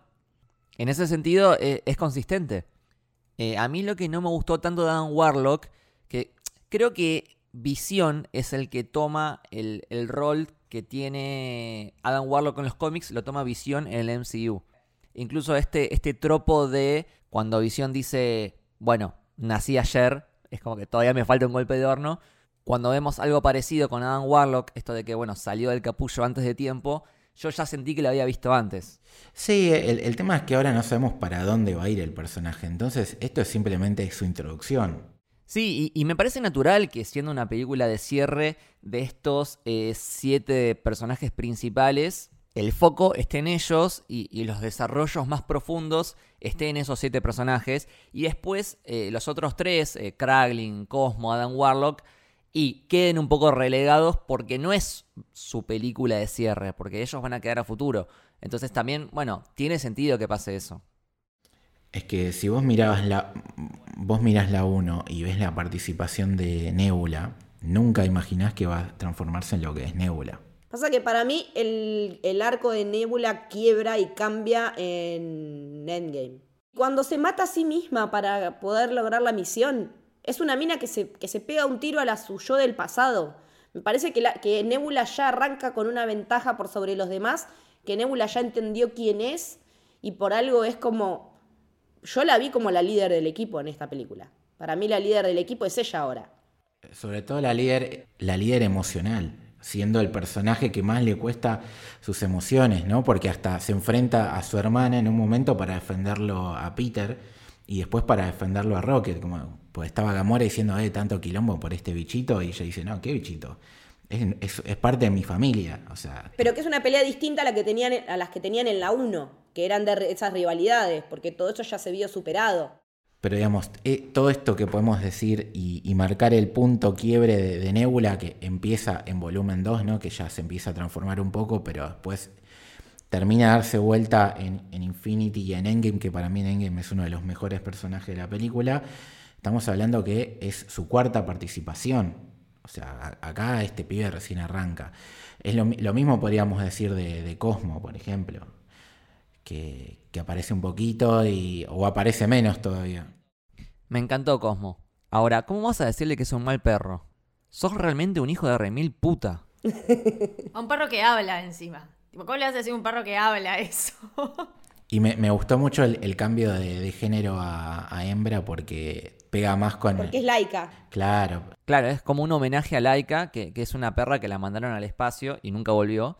En la vida real. Y sí, se mandaban perros, se mandaban monos. Claro, y bueno, eh, volvemos siempre al mismo tema, de por tu proyectito de, de, del espacio mandaste a matar a un, perro, sos un hijo de puta. A mí lo que me gustaría rescatar también es el laburo de voz que hizo Bradley Cooper con, con Rocket pero además también el de Sean Gunn, que es el que le hace la motion, la, motion capture, la voz de Rocket chiquito la hace Sean Gunn, no la hace Bradley Cooper. Y lo saca igual. O sea, te parece. Yo pensé que era Bradley Cooper hasta que lo escuché en un podcast que, que comentaron que no, que era Sean, eh, Sean Gunn. Y la verdad que el laburo de voz es increíble, porque me, me parece que lo, lo dota de una de una intensidad a Rocket, además de todo esto que decíamos de lo bien logrado que están los efectos para las expresiones, como que es un combo, como que es a nivel eh, motion capture CGI eh, de lo mejor logrado del MCU, me parece. Sí, que, bueno, a mí eh, Kraglin es un personaje que la verdad que nunca me gustó mucho. Nunca, nunca lo terminé de comprar porque, bueno, creo que lo comparo mucho con Yondu y Yondu me encantaba. Pero me parece a mí, me da la sensación de que eh, es una especie de retribución o de, reconocimiento a, a, todo su laburo en lo que es eh, captura de movimiento. John Gunn es el que hace la captura de movimiento de Rocket y creo que también de Groot. Eh, de hecho, busquen el detrás de escena porque es bastante bizarro. Porque para hacer de, Rocket el chabón se tiene que poner en cuclillas, todo re incómodo. Que pasa como Andy Serkis, ¿no? Que es un actorazo, pero su trabajo se ve como tapado porque, porque no se lo ve explícitamente en, la pantalla. Y nada, creo que darle el personaje de Kraglin es una especie de agradecimiento de, James Gunn a Sean Gunn por, por todo su trabajo en captura de movimiento. Es increíble cuando, cuando dice de chiquito, creo que es, no sé si la primera o la segunda vez que habla, duele. me, duele mucho, dices, oh. Ay, no, por favor. Pero nada, por suerte los animalitos al toque le dicen que va a estar todo bien. Y la, escena de, de, Laila curándole con, con ese pañuelito, ay, es, es, hermosa. Y siguiendo con el personaje de Rocket, algo que se habló mucho, y, James Gunn en, Twitter hizo bastante hincapié en esto, en que si bien Star-Lord es por ahí el, protagonista más explícito de, la saga. El verdadero protagonista, el protagonista secreto es Rocket. Y hay varios indicios respecto a esto. Por ejemplo, que Rocket es algo así como la constante del equipo. Entre los cinco guardianes originales que vemos en el volumen 1 y los nuevos guardianes que vemos al final de esta película, el único que se mantiene es Rocket. Siempre teniendo en cuenta de que eh, el Groot que vemos ahora es un Groot distinto al de la 1 porque el de la 1 murió y cuando es como trasplantado es otra persona, es como que tiene otro DNI en cierta forma. Entonces Rocket es el único que se mantiene, es la constante. También recordemos que en Infinity War, que de los Avengers quedan los seis originales. En cuanto a los guardianes, el único que queda vivo de los cinco originales es Rocket. Entonces siempre estuvo pensado como el verdadero protagonista de la saga. Sí. Eh, y bueno, ya que la mencioné, también podríamos hablar un poquito de Groot, que como dije antes, es un Groot diferente al de la 1 y lo vemos muy bien en, su forma física. Eh, eh, su forma adulta es diferente estructuralmente que la, la de la 1. es, un, es un Groot que nace ya directamente dentro de esta familia de, guardianes. Es el hijo. Y que aparte es bastante funcional. Eh, en esta película lo vemos que hace de todo. Saca alas para volar, eh, saca armas de adentro, le sale un montón de brazos. Siempre tiene un as bajo la manga. Aplaudo su forma kaiju. Su forma kaiju. kaiju. Amo. Modo kaiju. Aplaudo eso. Sí, sí, sí. Bueno, hay un momento que me gustaría charlarlo porque eh, es un momento raro en la película, que es, eh, ellos están reunidos y él dice, I love you guys. Me quedé como, ¿what? De hecho, toda la sala del cine empezó como con, miradas perplejas, con, murmullos. Y yo me quedé viendo la pantalla y vi que el resto de los guardianes no reaccionan. O sea, no es que dicen, ah, mira, habló. Se quedan como si no hubiese pasado nada. Y después cuando salí de, la, de la película charlándolo, dije, no, claro, nos está hablando de nosotros. Nosotros hablamos Groot ahora. Claro, y es, es una ruptura de la cuarta pared porque nos está diciendo que después de nueve años, nuestros oídos se ajustaron para entender lo que dice Groot. De alguna forma, la película nos está haciendo parte del grupo. ¿Qué es lo que va pasando con Gamora? Bueno, ahí está. Eso, eso, ese desarrollo que es sutil es buenísimo. Porque está toda la película diciendo I am Groot, I am Groot, y Gamora le dice, no te entiendo, no te entiendo. Ya sé que sos Groot, le dice. Y en un momento que están como en un balcón, eh, Groot le dice, I am Groot, y Gamora le responde. Y no se queda sorprendida como, ah, bueno, por fin le pude entender. Se lo toma totalmente natural. Así que nada, este, este detalle de la ruptura de la cuarta pared con Groot, si bien al principio es como que me costó entenderlo, cuando lo entendí dije, ok, sí, es lindo, está, está bueno, está bueno porque es una forma de también hacer parte al espectador que, acompañamos durante nueve años a este equipo y decirle, che, mira, vos también sos parte de los guardianes. Yo, yo me di cuenta de una porque básicamente Gamora, cuando lo entiendes, porque de alguna manera vuelve a ser parte de la familia, ¿no? Esta Gamora es parte de la familia de los guardianes y como dice Lucas, se rompe la cuarta pared y como es la despedida, nosotros ya somos parte de la familia de los guardianes y por eso nosotros también lo entendemos, Salud. No es que pasó el tiempo.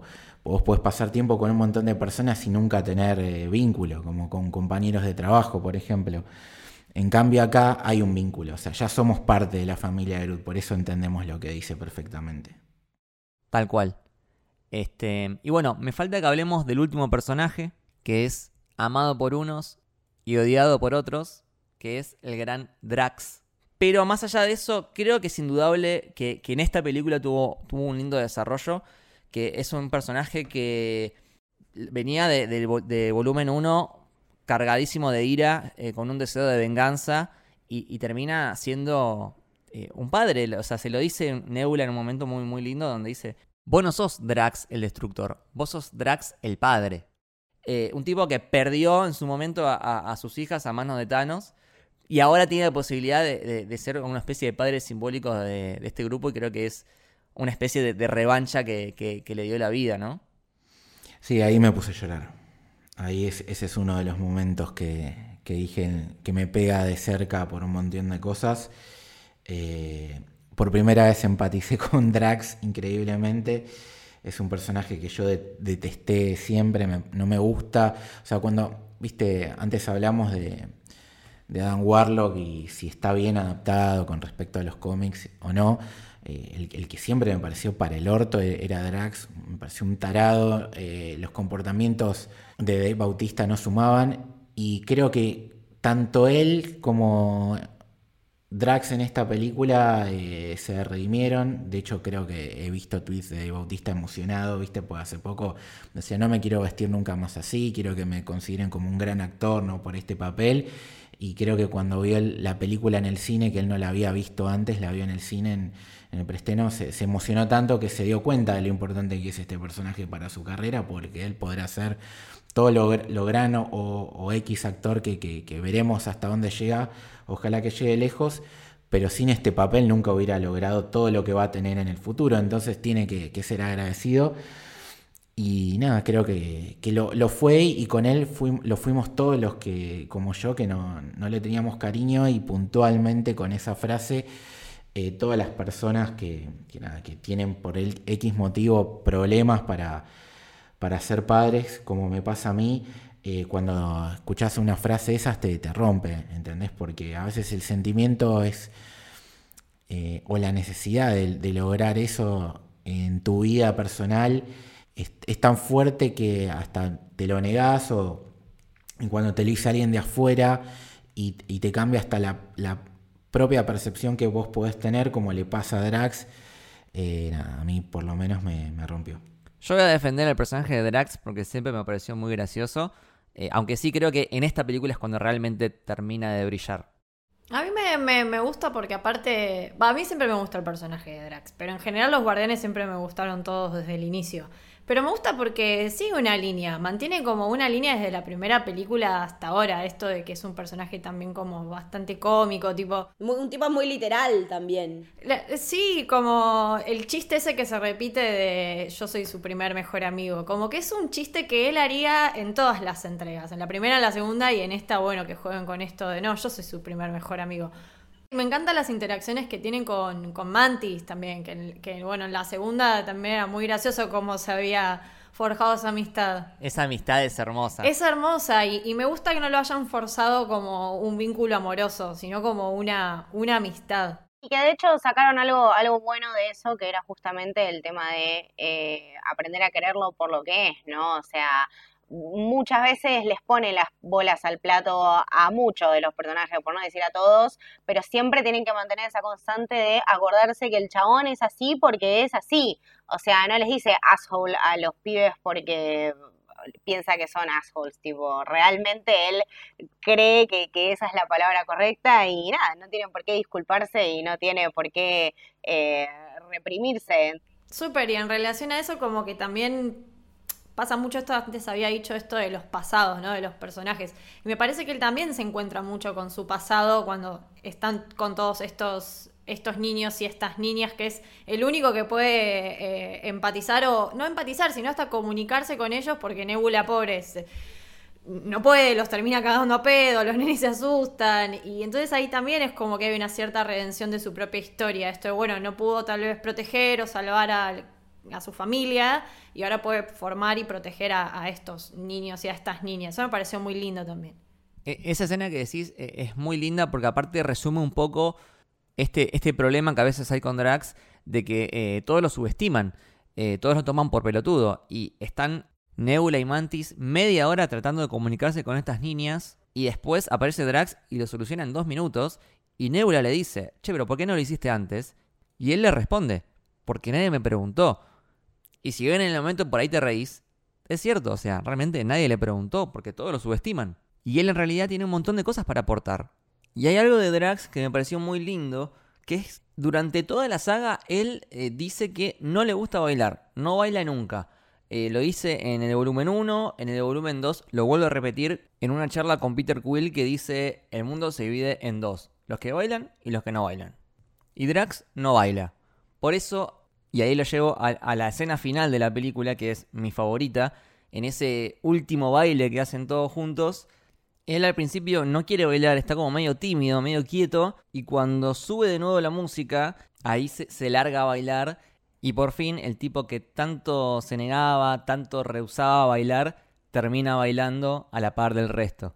Y hablando un poquito más de esta escena, que es para mí el cierre perfecto de la trilogía, en la que siempre tuvo mucho peso la música y bailar, que terminen todos contentos, todos felices, una, una comunidad entera bailando, donde se siente en el aire como unos tintes de, liberación, con la cámara yendo para todos lados, subiendo, bajando, girando. Me pareció excelentemente editada. Y qué temazo encima. Y eh, sobre todo quiero destacar la elección de la canción de Florence and the Machine, Dog Days Are Over, que bueno, a mí me, emocionó mucho porque es de mis canciones favoritas. Creo, creo que lo había mencionado en el episodio 200 que hicimos hace un tiempo.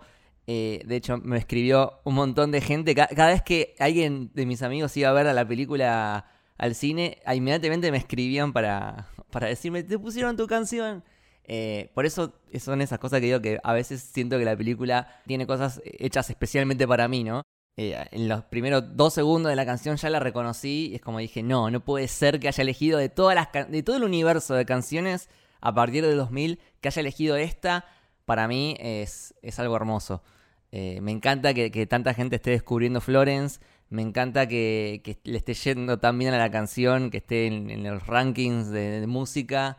Eh, y aparte, bueno, si te pones a analizar la canción, habla un poco de, la película en sí, de, una persona que se encuentra en un lugar que está sufriendo, pero que se puede estar mejor, que, puede escapar hacia un lugar donde va a ser feliz. Y es una canción liberadora. De que los días malos se terminan. Claro, que, los días de perros quedaron atrás. No sé si, si, si, fue un flash mío, pero justo en las partes que dice, por ejemplo, Run fast for your father, run fast for your mother, justo aparecen Drax, justo aparece Nebula, cuando dice Run for Your Children aparecen los niños que rescataron. Y hay una frase de, la, de, la, canción que me parece clave, que creo que un poco resume todo esto, que es eh, Leave your love and your longing behind. You can't carry it with you if you want to survive. Que es algo así como eh, deja tu amor y tu nostalgia atrás. No podés llevarlo contigo si querés sobrevivir. Que es básicamente lo que les pasa a los personajes. Y también es un poco James Gunn de alguna forma diciéndonos a nosotros mismos, tenés que soltar, tenés que dejar ir a este grupo que sí, que tuvo un viaje hermoso y los queremos mucho, pero ahora es tiempo de, permitirles a cada uno seguir su propio camino y, ser felices. Así que nada, estoy, estoy muy agradecido con James Gunn. Eh, me encanta que haya dejado la canción completa sin editarla. Y nada, eh, escuchen Florence porque es un camino de ida el contraste también con, con, cómo empezó, ¿no? O sea, estuvimos escuchando eh, Creep de Radiohead, que justamente es como, bueno, ahí viene el balazo, amigos. Se viene Elba. Pero no, no se lo peguen, porque hay una parte mejor. Eh, entonces, nada, por, eso también es, es, es, es, bastante, bastante emocionante.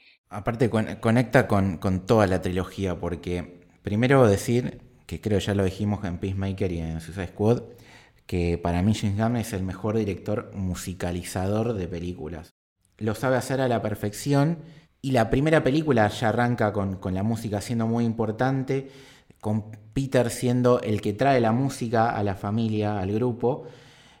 Las, esta tercera película arranca con Rocket empezando a ser el líder, ¿no? Con el, con el Walkman de Peter escuchando esa canción, que a la vez es un guiño al propio personaje, porque originalmente Rocket en los cómics se llamaba Rocky Raccoon por la canción de los Beatles. Ah, no sabía ese dato. El personaje se llama así por una canción, entonces que justamente ese personaje en la película en la que adopta su identidad, que, que, que tiene el nombre definitivo de Rocket Raccoon, se vincule con la música, todo tiene que ver con todo, y siendo tan importante el arte, eh, en la película ya lo hablamos con, con el villano, la importancia que le da a la música y demás, tenía que terminar así, tenía que terminar así, y como dice Lucas, te libera, te saca toda la angustia que tenías y es súper satisfactorio.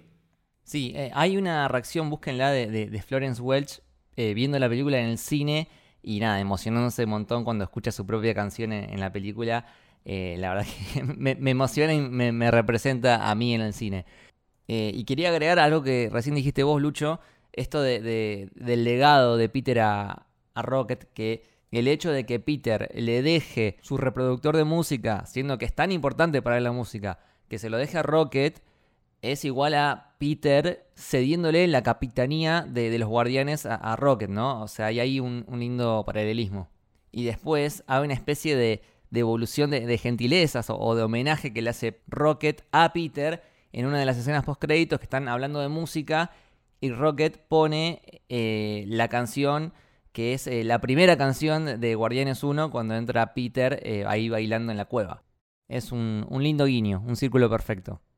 Y más allá de, esta escena de, baile final, creo que otra de mis favoritas definitivamente es esa gran pelea en el pasillo donde pelean todos juntos, que para mí es una obra maestra de, dirección, eh, de coreografía, de, de, todo. La verdad que eh, la vi con una sonrisa en la cara porque me pareció sublime. Eh, pasaban un montón de cosas al mismo tiempo en esa escena. La verdad que tengo ganas de verla muchas veces. Sí, eh, pero bueno, podemos hablar un poco de, del futuro de, de la franquicia. Eh, se forma un nuevo grupo de guardianes. La nenita yo tengo entendido que es un personaje que también es parte de los guardianes en los cómics, pero la verdad que no sé bien. Sí, eh, nadie sabe muy bien qué hace esa nena ahí porque eran como 200 niños y quedó esa. Bueno. La nena es, es una del grupo, es la que, la que más protagonismo tiene y en los cómics se llama Phila Bell, que es la hija de Mark Bell, que obviamente en el MCU no está o está en una versión femenina, entonces no va a tener ningún tipo de, de participación y ha sido adoptado los nombres de Quasar y el nombre de Capitana Marvel. Así que no sé para dónde va a ir, pero nada, está bueno porque le vamos a ver crecer como a la hija de Thor y, otros personajes chiquitos que... Ah, exactamente, tal cual, lo relacioné así. Sí, también me hizo acordar a, a la hija de Thor. Eh, ¿quién, ¿Quiénes quedan de los nuevos guardianes? Rocket, eh, este eh, Groot rocoso, Adam Warlock, Kragling, Cosmo. Cosmo y la nena. Sí. Eh, me, me, parece bien que siga existiendo un grupo de Guardianes de la Galaxia. Porque, bueno, sabemos que se viene, por ejemplo, Avengers Secret Wars. Que, eh, bueno, entiendo que la idea para esa película es que exista la mayor cantidad de equipos posible eh, para hacer esta, esta especie de guerra. Sí, como un gran team up. Entonces me, me parece bien que sigan existiendo los Guardianes de la Galaxia para que puedan aparecer en, en estos grandes eventos de, de, Marvel, como lo fue eh, Infinity War en su momento. Eh, ahora, si hay una nueva película, una, una cuarta película de Guardianes de la Galaxia, a mí, yo sé que es raro lo que voy a decir, pero a mí me gustaría que no sea dirigida por James Gunn. Por un tema de que me parece que cerró perfecto entonces es como que, bueno, yo no lo tocaría. Eh, si hay una cuarta que, que sea dirigida por otra persona, quizás intentando hacer algo distinto. No, no, no lo va a hacer. No, me parece que ya al estar en DC es como que esta fue la despedida definitiva. No, James Gunn ahora tiene un rol que, que, va más allá de ser director de cine, es un director creativo de todo DC, entonces no creo que tenga tiempo, porque aparte el tipo está guionando Superman Legacy, que va a ser la primera película de, del relanzamiento de DC, eh, escribiendo el guion, eligiendo los actores y a la vez siendo la cabeza detrás de todos los otros proyectos. Entonces me parece que está muy involucrado con DC, creo que le va a hacer muy bien, eh, creo que lamentablemente le, le, tocó pagar los platos rotos en su momento con el conflicto de dos cabezas que había en Marvel y que cuando rodó la que tenía que rodar eh, y lo llamaran a James Gunn ya era tarde porque ese ya le había picado el bichito y le, había abierto las puertas, entonces bueno, es una pérdida para Marvel y no creo que, vuelva, sinceramente. Y bueno, también el que queda ahí disponible es Star-Lord, que eh, volvió a la Tierra a vivir con, su abuelo, eh, de alguna manera reconciliándose con, con ese pasado terrícola que tanto negaba que durante toda la saga para él la Tierra era como algo a, evitar, porque obviamente tenía un, trauma asociado a eso, que bueno, a lo largo de la película hay como ciertas situaciones que lo van reconectando, eh, la foto que le trae Gamora, eh, esta, contratierra que es que encima está como parada en el tiempo eh, justo en los 80, como un montón de cositas que creo que lo, van reconfigurando y bueno, finalmente eh, se va a vivir con su abuelo. En una escena post créditos que no, no me gustó mucho, no sé, como que no, no me causó mucha gracia. Pero bueno, queda, disponible el personaje, me parece, porque al estar en la Tierra, ahora sí se puede literalmente encontrar con cualquier otro personaje de Marvel que ande por ahí. Yo creo que con alguno va a terminar cruzándose, seguro. Primero decir que para mí el diálogo que tiene Mantis, que para mí tiene un montón de diálogos increíbles, que ya los, algunos los hemos hablado, pero el que tiene con Peter me parece muy bueno cuando nada, le, da un cambio de perspectiva totalmente. Eh, vos decís cuando le dice a través de Drax que eh, en vez de, estar saltando de nenúfar en nenúfar, tiene que aprender a nadar en el estanque. Sí, no, ese, ese solo no, sino cuando le habla de, la, de las pérdidas. O sea, él tiene ese problema de que se siente abandonado muchas veces o de, haber perdido un montón de, personas y por eso también está tan movilizado por evitar que le pase a su amigo que es Rocket y, va a hacer lo que sea. Eh, pero le dice, che, flaco, todo bien, tenés razón, pero vos te olvidaste de tu abuelo. O sea, nunca lo fuiste a buscar, nunca te permitiste eh, ver cómo estaba y qué siente él, porque para él, o sea, todo lo que vos sufriste, él lo está sufriendo de otro lado. O sea, a él se le murió la hija y se le desapareció el nieto. O sea, ese, ese diálogo me parece increíble y que es lo que hace que Peter termine de madurar en un montón de cosas y que nos regale esa escena post-crédito que, bueno, yendo puntualmente a lo que pasa, por un lado está el chiste vinculado al especial de Navidad y, por el otro, que ya es un poco flayada, pero bueno, me da todo lo que dijiste vos, Lucas, de que ahora lo podemos ver en cualquier cosa cuando nosotros nos enteramos de que el abuelo se volvió a formar una familia, que la mujer con la que está tiene un hijo, que es afroamericano, y uno podría flashear que, no sé, a futuro se encuentre con algún personaje que, anunciaron por ahí, que va a tener una miniserie, que es un actor negro, que, está metido el director de Shang-Chi en el medio, que es un actor, es un personaje que es un actor que es, bueno, Wonderman. Lo veo, lo veo apareciendo ahí, ¿eh? Es un buen lugar para que vuelva a aparecer. Lo podría ver ahí, y lo que me gusta, y que en, mi cine por lo menos hizo que la gente eh, se emocionara, es que te dicen, no te dice Star Lord will return, dice el grandioso Star Lord will return, que es lo que él siempre, lo que él siempre quiso que se lo reconozcan y acá cuando él cuelga los botines te das cuenta que se lo reconocieron, ¿no? Como que él terminó logrando lo que quería una vez que dejó de lado ese objetivo tan ambicioso. O sea, cuando se relajó lo consiguió. Así que no, no sé dónde va a estar, pero yo particularmente lo banco a Peter, así que me alegro que, que lo vaya a tener en el futuro. Sí, tuvo, tuvo un camino de, madurez. Sí. Al final creo que terminó madurando. El uno de los personajes más inmaduros del MCU terminó llegando a ese punto también a raíz de todo lo que le pasó en, todo su trayecto como personaje. Aparte, yo me siento con mi niño interior muy vivido, así que me siento muy Peter Quill, con todo lo bueno y lo malo. Y Mantis es la psicóloga que todos necesitamos definitivamente. Sí, por favor. Sí, sí. Pero bueno, lindos, lindos cierres. Peter Quill maduró, aprendió a soltar, se reconectó con su familia. Rocket se convirtió en capitán, eh, aceptó su, identidad como mapache. Gamora volvió con, su nueva familia que son los Ravagers. Eh, Nebula terminó como la líder de esta comunidad. Drax se terminó aceptando como, como papá y, bailando. Eh, Mantis se independizó. La verdad que un digno cierre para estos vándalos que tanto queremos. Y bueno, ahora vamos a poner música emotiva porque hablando de cierre, quiero eh, aprovechar la temática de esta película que habla sobre eh, el, fin de un ciclo y que estamos acá los cinco reunidos para eh, también marcar de alguna forma el final de, mi propio camino en este podcast, al menos por un tiempo podcast. La cosa es que, bueno, estoy pasando momentos bastante duros, bastante difíciles en mi vida personal. Y la verdad que para mi camino es una responsabilidad muy grande. Siempre me lo tomé muy en serio, con mucha autoexigencia, dedicándole mucho tiempo de mi día a día.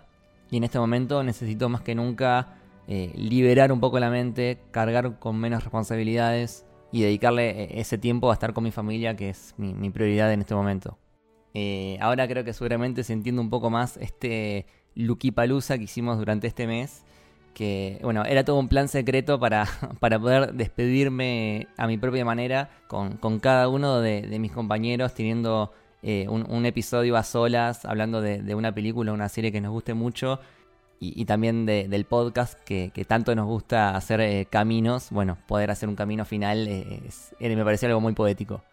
Y, bueno, este, este episodio de Guardianes que salió tan lindo eh, me pareció el indicado para cerrar ese camino por, por todas las cosas especiales que me hizo sentir la película, por, por, transmitir este concepto de, el último baile. Y, bueno, también por ser una película de Marvel que, creo que dialoga con la forma en que inicié este proyecto, que fue con, un camino sobre Marvel, allá por el 2018 que hablamos sobre Iron Man 1. Eh, igual por ahí parece más dramático de lo que es. Eh, no me voy de camino, no me voy de ningún lado, simplemente es tomar un poco de distancia eh, por un tiempo. Y por ahí pasar a tener un rol más detrás de escena. Me, van a volver a escuchar seguramente en, alguna película o una serie que me guste mucho. Eh, quizás no conduciendo, sino acompañando a, mis compañeros. Eh, nada, cuento esto más que nada para no desaparecer así de golpe y poder eh, despedirme bien.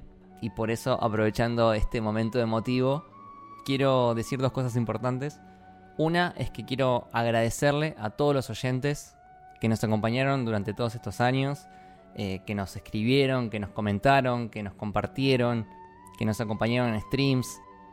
agradecerles porque por ahí eh, algo que parece simple como, como decir, eh, che, muy buen episodio, sigan así, para nosotros significa un montón. De hecho, nos han llegado un montón de mensajes de, gente diciendo, eh, la verdad que tenía un día de mierda y, escuché su episodio y la verdad que me mejoró el día. O, che, me, estoy cagando de risa solo en la oficina, la gente me está viendo. O incluso que, nos digan, che, estoy en el colectivo y me puse a llorar escuchando su episodio la verdad que poder lograr eso para nosotros eh, lo es todo. Porque cuando creé este proyecto lo pensé desde eh, transmitir todo el amor que, tengo por el cine y por las series, más aún en esta época donde está de moda odiar todo. Eh, poder transmitir un poco de, buena onda, de, pasión y, disfrute por, por, el cine y por las series, con análisis profundos, con buena data, pasándola bien. nosotros grabándolo y ustedes escuchando. Y que es un objetivo que creo que, se logró ampliamente. Eh, creo que también incluso eh, el mismo podcast ha transitado su propio camino del héroe. Eh, pienso en los primeros episodios que grabamos nada que ver, creo que hemos evolucionado un montón en, nuestra forma de analizar las películas. al principio hacíamos tipo escena por escena las películas y ahora es como que le damos un, enfoque mucho más profundo. creo que también hay, hay un gran poder y una gran responsabilidad en, el hecho de hablar de cine y series. Creo que por ahí parece simple, pero eh, el, cine lo podemos trasladar a nuestra vida cotidiana y, muchas veces en los episodios terminamos hablando del sentido de la vida, de la muerte, del amor, de los vínculos, de la salud mental. Por eso creo que es mucho más que simplemente hablar de cine y series. Por eso creo que es un, es un sueño cumplido para mí haber llegado a ese nivel y, haber grabado 271 eh, episodios, que nunca pensé que íbamos a llegar a ese número, eh, nada, creo que es algo hermoso y, puedo pensar en Camino del Héroe con, mucho orgullo. Y eh, la otra cosa importante que quería hacer también era agradecerle a mis compañeros, que son los mejores compañeros que, podía pedir. no, no existen otras personas capaces de, ocupar ese espacio. Me llevo los más hermosos recuerdos que, me van a acompañar por siempre eh, risas, eh, llantos, streams de 7 horas, viajes, juntadas, salidas al cine. Eh, y, que, van a seguir existiendo porque si algo somos es familia, ¿no? Como, como los guardianes. somos, somos un conjunto de gente rota con sus defectos, con sus cosas buenas, pero que siempre eh, nos apoyamos y nos bancamos en, en las buenas y en las malas. Voy a llorar, Lucas. Nada, sepan que este podcast, nuestros oyentes, esta productora, fueron, son y serán una parte muy importante de mi vida, eh, mi, mi propio camino del héroe. Y nada, que, que me hicieron muy feliz y como diría Groot, los quiero mucho muchachos. Nosotros a vos, te amamos. Me rompiste. Una lloradita y a seguir. No, no hace falta que me digan nada porque ya hablé con cada uno de ustedes en forma privada y, y nos dijimos lo que nos teníamos que decir y fue todo muy lindo y, y eso me lo guardo para mí. Yo voy a hablarle a la gente que la gente en este momento necesita que, que le hablemos a ellos. Y voy a decir que se queden tranquilos, que Lucas va a estar bien, va a estar contenido por nosotros todo este tiempo. No se preocupen que va a estar acá muy seguido y que cuando él tenga ganas y energías y, y, todo va, va a estar en el, en el rol que se le cante el culo, pero ya agarren el calendario de películas y van a sacarse las cuentas que va a haber varias en las que ya va a estar acá Lucas hablando como siempre. Spider-Verse. Por, por ejemplo, así que quédense tranquilos que, que Amazing Lucas will return. Qué lindo, los quiero mucho chicos. Eh, pero bueno, lo importante es que también me van a poder seguir encontrando en arroba lucubashi. Mira cómo me enganché. Ahí va. Como si tuviera cinco años de podcast encima, amigo. ¿Quién diría? Enganché y seguí. Eh, me van a poder seguir encontrando en arroba lukebashi con B corta y doble L en Twitter, Instagram y Letterboxd. ¿A ustedes chicos? Eh, a mí me pueden seguir como Camito del Héroe en Twitter y en Instagram, también en Letterboxd. A mí me encuentran como Leticia-Haller en Twitter y en Instagram. ¿A vos, Lucho? No, no, a mí no me sigan. Síganlo a Lucas y pónganle Lucas will return. eh, no admito, No autorizo. no autorizo. Y nada, con eso vamos a estar bien. Mili. A mí me pueden seguir en Twitter como Dicillian con doble S guion de abajo y en Letterboxd también. Y otro lugar donde también me pueden seguir encontrando es en el Discord del Club del Héroe, que también es una gran familia a la que se pueden unir por una pequeña contribución y nos van a estar ayudando un montón a seguir adelante con todos nuestros proyectos. Dale que tenemos que contratar un... ocho, ocho personas que hagan el trabajo de Lucas. Así que métanle, pónganle mucha voluntad. Es una buena excusa esa. Y como es muy difícil cerrar este tipo de episodios, voy a citar un- una canción de Los Enanitos Verdes No, hijo de puta. que dice, no importa dónde estás, si vienes o si vas, la vida es un camino, un camino para andar. Esto fue el Camino del Héroe, espero que les haya gustado, chau. porque siempre estarán en mí. Esos buenos momentos que pasamos sin saber que un amigo es una luz brillando en la oscuridad siempre serás mi amigo.